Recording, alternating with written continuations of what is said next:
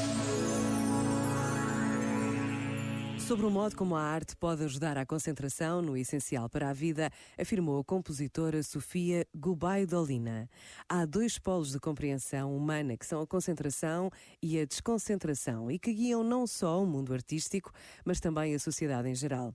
A tendência da desconcentração é cada vez mais financiada e isso é perigoso.